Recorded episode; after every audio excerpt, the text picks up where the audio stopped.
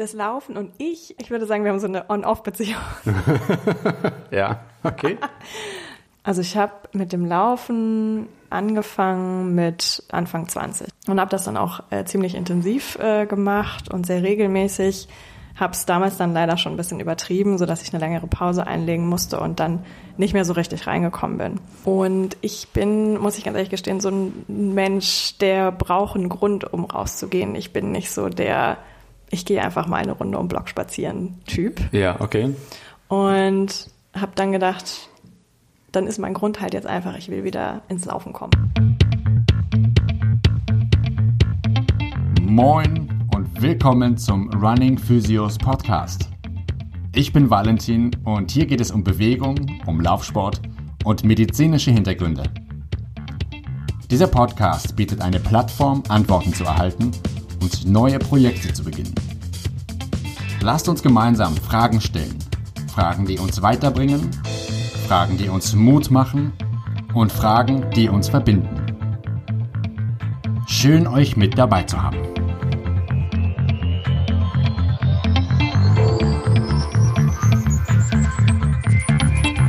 So, das Thema der heutigen Folge ist ja Bewegung im weitesten Sinne und Laufsport in Corona-Zeiten. Und heute sitze ich hier mit Julia. Und vielleicht hast du Lust, dich einmal ganz kurz vorzustellen, einmal zu sagen, wer du bist. Ja, äh, erstmal vielen Dank für die Einladung. Sehr gerne. Ich bin Julia, ich bin 28 Jahre alt, gebürtige Hamburgerin. Und uh, hört man ja auch selten. Ja, tatsächlich. Und ich arbeite als Product Owner bei Moja, das ist eine Tochter der Volkswagen Group. Und wir haben einen Ridesharing und Ridepooling-Service in Hamburg und Hannover. Ich wollte ganz gerne mit dir über das Thema Bewegung in Bezug auf auch so Verhalten von euren Nutzern, von euren Usern, so in dieser Corona-Zeit. Wenn du dazu was sagen magst, ich weiß nicht, ob das totale Internas sind und du darfst darüber nichts sagen, es kann ja auch sein, dann sagst du einfach keinen Kommentar und dann ist das Thema damit abgehandelt. Ja, ich, ich glaube, es ist ähm, kein Geheimnis, dass äh, sich das Mobilitätsverhalten der Menschen in Hamburg verändert hat mit Corona. Man hört und sieht es auch genauso von der Hochbahn, ähm, da ist es auch nicht anders, HVV. Und äh, das hat natürlich auch bei uns seine Spuren hinterlassen, also dass man einfach merkt, dass die Nachfrage einfach ein bisschen eingebrochen ist, deutlich weniger Menschen sich einfach in der Stadt überhaupt von A nach B bewegen. Das ist sowohl geschuldet durch viel mehr Homeoffice-Arbeit, also mhm. immer weniger Menschen, die diesen klassischen Commute-Case, also dieses Pendeln äh, überhaupt noch machen. Da merkt man es natürlich ganz deutlich, aber auch Freizeit, also Restaurantbesuche, Kinobesuche, Parks, okay, das macht man vielleicht noch, aber mhm. alles, was irgendwie Indoor ist und for fun, ist schon äh, runtergeschraubt worden und das ähm, sieht man eben auch bei uns. Genau, aber wir haben immer irgendwie so ein bisschen auch ja, versucht, das Beste draus zu machen und uns ein bisschen anzupassen an den Bedarf. Und ähm, wie zum Beispiel den, den Nachtservice, den wir dann ähm, in, im ersten Lockdown gemacht haben, weil wir einfach gemerkt haben, gerade äh, zum Beispiel Krankenhauspersonal, das muss einfach immer noch von A nach B und das auch nachts für Nachtschichten etc. Mhm. Und haben einfach mit der Stadt zusammen oder mit dem HVV zusammen dann auch entschieden, dass wir da ein bisschen supporten und ähm, das hat auch super, super geklappt und wurde auch ganz gut angenommen. Ja, klingt, das klingt sehr sinnvoll und echt eine gute Idee. Jetzt hast du schon wesentliche Punkte angesprochen, und zwar Homeoffice, dass alles ein bisschen von extern nach intern verlagert wurde, dass man angefangen hat, alles, was sonst außerhalb stattfand, mehr zwangsläufig für sich zu machen oder eben draußen gemacht hat, wie zum Beispiel auch das Laufen. Mhm. Und du bist ja selber auch eigentlich seit längerem schon Läuferin. Magst du mal erzählen, wie so deine Historie ist? Das Laufen und ich, ich würde sagen, wir haben so eine On-Off-Beziehung. ja, okay. Also ich habe mit dem Laufen äh, angefangen mit äh, Anfang 20. Also ich war vorher zehn Jahre lang Hip-Hop-Tänzerin im professionellen Leistungssportbereich. Mhm. Und ähm, nachdem ich das dann, diese Karriere beendet hatte, bin ich so ein bisschen zum Laufen gekommen und habe das dann auch ziemlich intensiv gemacht und sehr regelmäßig. Habe es damals dann leider schon ein bisschen übertrieben, so dass ich eine längere Pause einlegen musste und dann nicht mehr so richtig reingekommen bin. Und dann hatte ich immer mal wieder so alle anderthalb Jahre, dann wieder eine intensivere Phase, dann wieder ein bisschen weniger. Habe aber dann zwischendrin auch viele andere Sportarten einfach für mich entdeckt. Ich habe ganz viel ausprobiert. Kampfsport, Yoga, Pilates, nochmal andere Tanzstile etc. Ja, mit Corona war man dann ja sehr gezwungen, viel Zeit zu Hause zu verbringen. Hat sich sehr viel weniger bewegt. Ja. Und ich bin, muss ich ganz ehrlich gestehen, so ein Mensch, der braucht einen Grund, um rauszugehen. Ich bin nicht so der, ich gehe einfach mal eine Runde um Block spazieren Typ. Ja, okay. Und habe dann gedacht, dann ist mein Grund halt jetzt einfach, ich will wieder ins Laufen kommen. Und ich muss mich sowieso bewegen, weil, sagen wir mal so, die Kilos haben dann auch die Waage ist in die falsche Richtung gegangen. Mhm. Ähm, und dann gedacht, okay, dann ist auch super, dann bewege ich mich ein bisschen, bin an der frischen Luft und mhm. ähm, werde ein bisschen fitter. Jetzt, äh, ich bin, ich habe auch eine Mitgliedschaft im Fitnessstudio und in einem Tanzstudio. Die waren natürlich auch geschlossen, da konnte man dann auch nicht hin. Also, hast, hast, du die pausiert lassen oder hast du die weiterlaufen lassen? Nee, habe ich weiterlaufen lassen, ja, allein okay. schon als ich möchte das ja unterstützen und ich ja. möchte da irgendwann wieder hin. Und es hätte sich falsch angefühlt, dass jetzt nicht irgendwie in der in so einer Krisenphase, wo man auch einfach sagen muss, die paar Euro, die ich dann da im Monat für bezahle, gebe ich gerne weiterhin. Ja, ja, ich habe das tatsächlich auch gemacht. Also ich mhm. fand es einfach auch die, die solidarischere, bessere Alternative, als zu sagen, so ich muss jetzt alles pausieren und gehe voll auf, auf Panik und Krampf und mir egal, was um mich herum passiert. Ja, voll, total. Finde ich auch super wichtig. Ja, genau. So, nicht immer nur dieses Jahr, ich, ich nehme, wenn es da ist, aber genau. ich gebe irgendwie nicht zurück, wenn ja. sie es brauchen. Ja. ja. Okay, also Hassliebe. On-Off-Beziehung. On-Off-Beziehung, ja. Das heißt, habe ich das richtig verstanden, dass du in, zu Beginn des, des ersten Lockdowns dann angefangen hast, dein, dein Laufpensum deutlich hochzufahren? Ja, genau. Ja. Okay, wie oft bist du vorher gelaufen und wie viel bist du dann gelaufen? Kannst du dich erinnern? Ich glaube, also vorher war es eher so, vielleicht einmal die Woche, eher vielleicht einmal alle zwei Wochen. Also wirklich super selten, jetzt würde ich mal sagen. Und wie weit dann ungefähr? Oder wie lange? Immer so eine halbe Stunde. Eine halbe Stunde, okay. Ja, ja genau. Das ist so mein, mein Pensum, was ich meistens mache. Ähm, seitdem ich, also ganz, ganz früher bin ich auch, keine Ahnung, irgendwie so mal eine Stunde oder auch anderthalb gelaufen. Mhm merke aber, dass das, oder habe gemerkt, dass es meinem Körper irgendwie nicht so gut tat oder vielleicht auch nicht immer alles richtig gemacht. Auf jeden Fall festgestellt, so eine halbe Stunde ist prima und fühlt sich, dann fühlt sich auch noch irgendwie alles einigermaßen okay an. Ja, okay. Das hat sich dann aber mit dem erhöhten Pensum dann auch wieder so ein bisschen geändert. Daher, ja, mit dem, also ich bin dann dreimal die Woche gelaufen mit dem Lockdown. Jeweils eine halbe Stunde wieder? Mhm. Das ist ja schon eine starke Steigerung, ne? um, um 300 Prozent eigentlich. Ja, das war schon eine Steigerung und das habe ich dann auch gemerkt. Also es war interessant zu sehen, als dann zumindest die Puste nicht mehr ausging, so, also als man wirklich locker eigentlich durchlaufen konnte, fing die Wehwehchen an. So, in den Waden, in den Füßen, bisschen im Schienenbein, Knie tatsächlich gar nicht so sehr, mhm. aber schon gefunden so, dass es dann auch nach dem Laufen immer noch wehtat. Also mhm. nicht während des Laufens, sondern auch danach. Und das war, da war ich schon wieder kurz davor, meine Beziehung, die ich gerade erst wieder hatte aufleben lassen, schon wieder einfach zu beenden und zu sagen, das ist nichts für mich. Wir werden nie Freunde. Aber du hast dich scheinbar dagegen entschieden und hast diese Beziehung weiterlaufen lassen. Habe ich. Was ist passiert? Ich habe mir Hilfe geholt, beziehungsweise einen Experten. und an dieser Stelle kann ich es ja einfach mal sagen. Ja, ich habe äh, dich gefragt oder dich um Hilfe gebeten. Und ich glaube, mir hat das wahnsinnig geholfen, einfach, dass da auch mal jemand ist, der das analysiert, was ich jetzt mache und dann basierend darauf Tipps gibt, was ich besser machen könnte. Was ich am Ende halt daraus mitgenommen habe, war eine, eine Änderung in meinem Laufstil. Mhm. Die interessanterweise dann aber auch dazu geführt hat, dass ich erstmal sehr viel weniger laufen konnte, weil das so eine Umstellung war für, ja. für meinen Körper die 30 Minuten hätte ich nicht mal geschafft, sondern dann immer erstmal eher so 10 bis 15 Minuten mhm. Einheiten. Und das habe ich mehrere Wochen durchgezogen. Und da bin ich bis heute überrascht, dass ich nicht aufgegeben habe, so nach dem Motto, lohnt sich das überhaupt für 15 Minuten die Laufschuhe anzuziehen? Ja.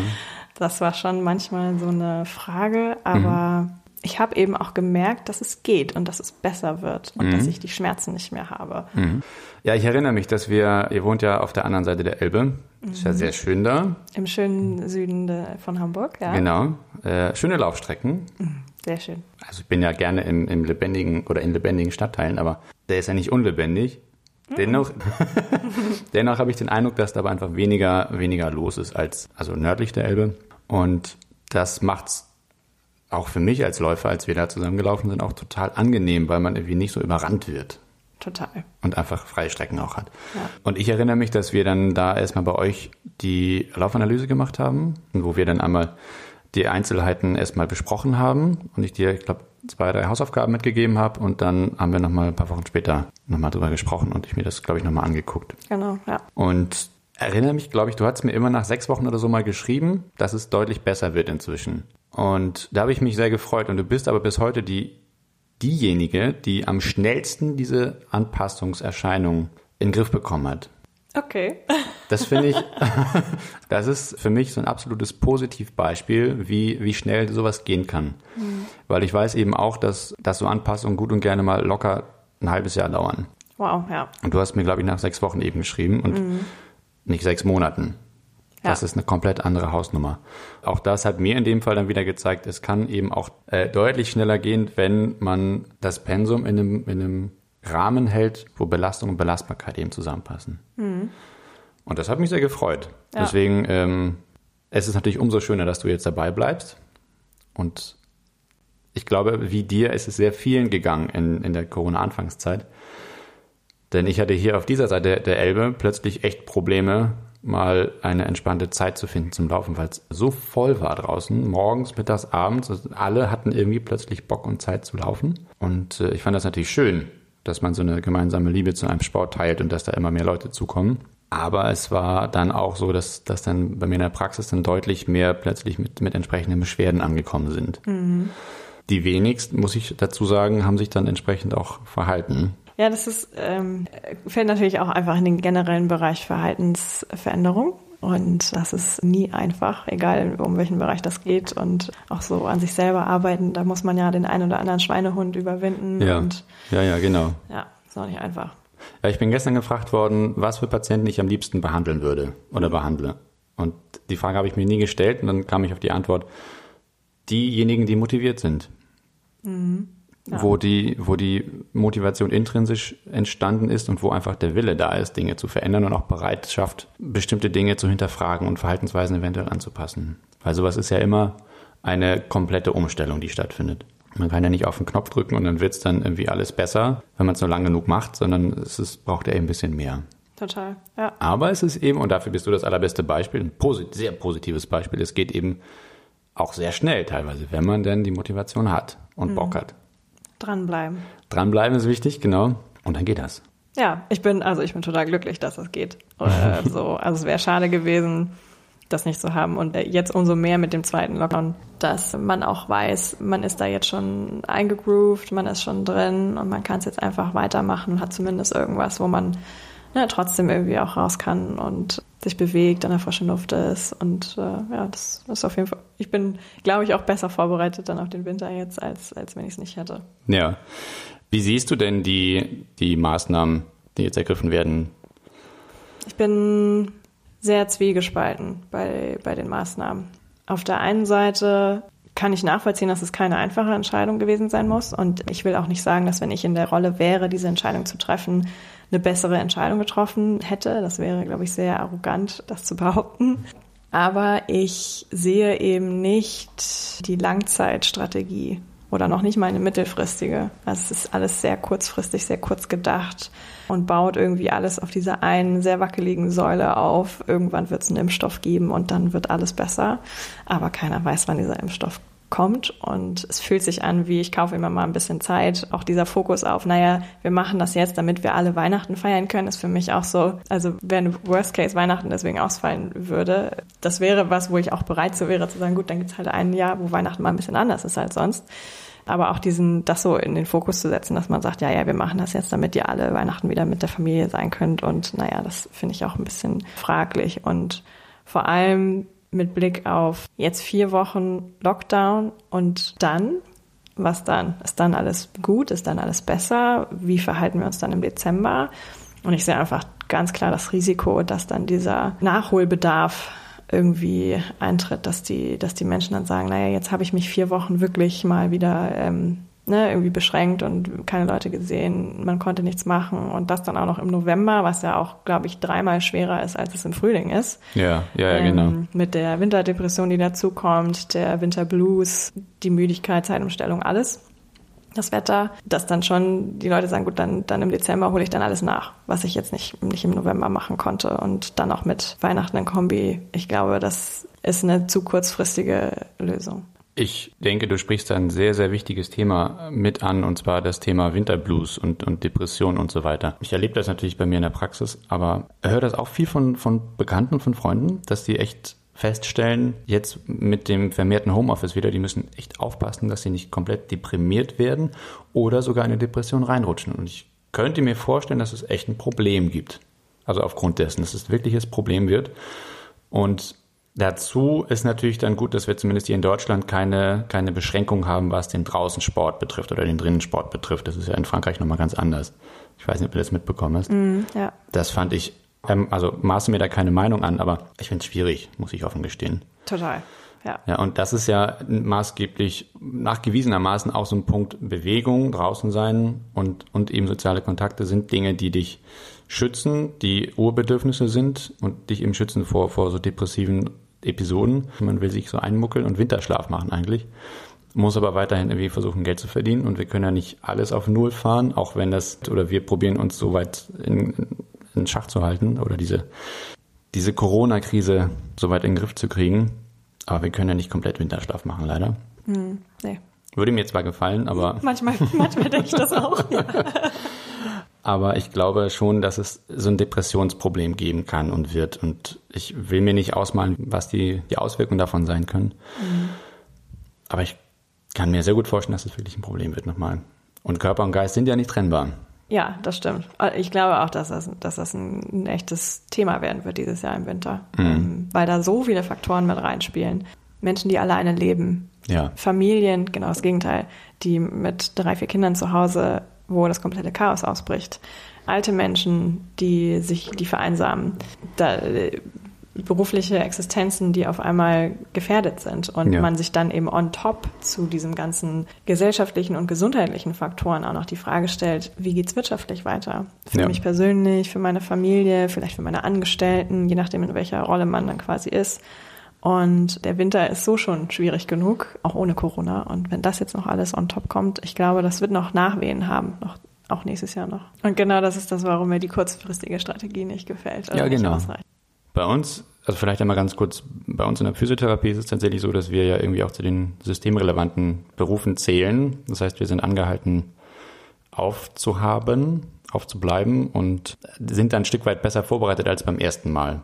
Weil wir jetzt mit den Patienten im Voraus schon besser kommunizieren konnten. Es war nicht so, okay, wir müssen jetzt einen Lockdown machen, scheiße, was machen wir? Wir wissen gar nicht, wie es weitergehen soll oder, oder was so an Vorgaben von oben kommt, sondern wir können die Patienten im Voraus informieren, rechnen natürlich damit, dass wir so circa 40 Prozent Termineinbußen haben oder Absagen haben. Und ich mit meiner Praxis kann auch das Hygienekonzept soweit sehr klar umsetzen und daher läuft das auch so weiter, was eben ganz gut ist, da es eine komplette 1 zu 1 Betreuung ist und ich auch dazwischen immer Luft mit einplane.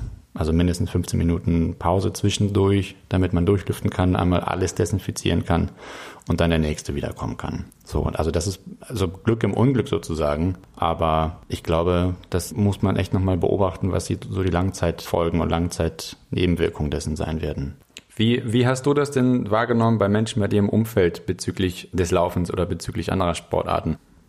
Ich fand das ja sehr beeindruckend. Also so mit dem, mit Anfang des Lockdowns hat man schon festgestellt, sowohl bei den Kollegen als auch bei den, bei den Freunden, dass die Nachfrage und das Bedürfnis nach generell Sport slash Bewegung wahnsinnig zugenommen hat. Und alle waren hoch motiviert, haben irgendwelche YouTube-Videos sich angeguckt zu Hause und Workouts gemacht.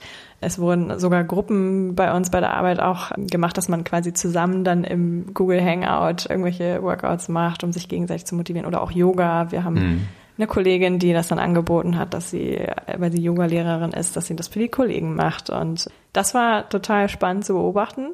Genauso spannend zu beobachten, wie schnell es dann auch wieder nachließ. Ja. ja. als dann, also spätestens als dann, was war das, Ende Mai, das alles wieder so ein bisschen aufgelockert wurde und äh, es wieder andere schöne Dinge gab, die man machen konnte, war Sport auf einmal nicht mehr überall so der, der Fokus. Und beziehungsweise konnte man dann ja auch teilweise einfach auch wieder ins Fitnessstudio gehen, wenn man dann wollte und hat mhm. vielleicht auch weniger zu Hause gemacht. Ich muss tatsächlich sagen, für mich, ich bin nicht einmal ins Fitnessstudio gegangen, auch nach den Lockerungen nicht. Und war nur einmal im Tanzstudio und habe mich dann auch bewusst dagegen entschieden, weil ich einfach festgestellt habe, das fühlt sich irgendwie auch immer noch nicht richtig an für mich, mhm. in diesem Raum zu sein. Und obwohl natürlich man darauf geachtet hat, dass es nicht mehr als x Personen sind. Du musstest dich halt vorher anmelden. Schwitzende Menschen in einem engen Raum mit keinem professionellen Lüftungssystem. Irgendwie hat es sich nicht richtig angefühlt. Ne? Kann ja. jeder ja machen, wie er möchte, aber ich habe es für mich nicht gemacht. Mhm. Und habe dann eben zusätzlich zu dem Laufsport dann einfach noch, deswegen auch nur zweimal statt dreimal die Woche, Homeworkouts gemacht über ich nenne jetzt den Namen nicht, weil es peinlich ist, aber eine bekannte Fitness-Influencerin, die äh, wöchentliche Workout-Pläne erstellt hat. Und äh, alleine schon, wenn ich das sage, weiß wahrscheinlich jeder, der sie kennt, wen ich meine. Und das hat mir auch total geholfen und auch, und das ist, glaube ich, der entscheidende Faktor, Routine. Ja. Das ja. war so ein wichtiges Thema für mich persönlich in Corona. Auf der einen Seite eine neue Routine zu finden aber auf der anderen Seite auch immer wieder Dinge zu finden, aus dieser Routine auszubrechen. Also diese Balance zwischen, es ist nicht mehr, wie es vorher war, aber irgendwie musst du deinen Alltag neu gestalten. Mhm. Aber auch eben nicht in diesen Trott reinzukommen, dass du halt dich irgendwie da total dran verlierst und gefühlt hast, ein Tag ist wieder selbe und kommst dann auch in so, so einen Depri-Modus, sage ich jetzt mal. Mhm. Und das war für mich auch total cool und habe dann irgendwie neue Rituale entdeckt, wie wann ich aufstehe, was ich dann mhm. morgens als erstes mache und mache auch morgens immer als erstes dann das Sportprogramm, also entweder laufen oder halt die Workouts. Immer eine halbe Stunde, egal was ich mache. Mhm. Das hat mir tatsächlich einfach geholfen, es besser in den Alltag zu integrieren, weil es ja. nicht so zeitintensiv ja. ist.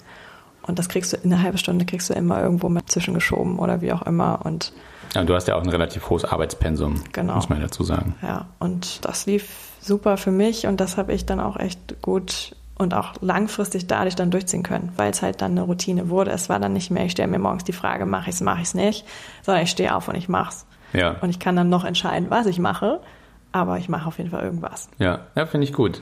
Genauso soll es ja sein. Und auch das zeigt nochmal wieder, dass es einfach um, um Selbstdisziplin geht und die Motivation dahinter. Mhm. Ja, total.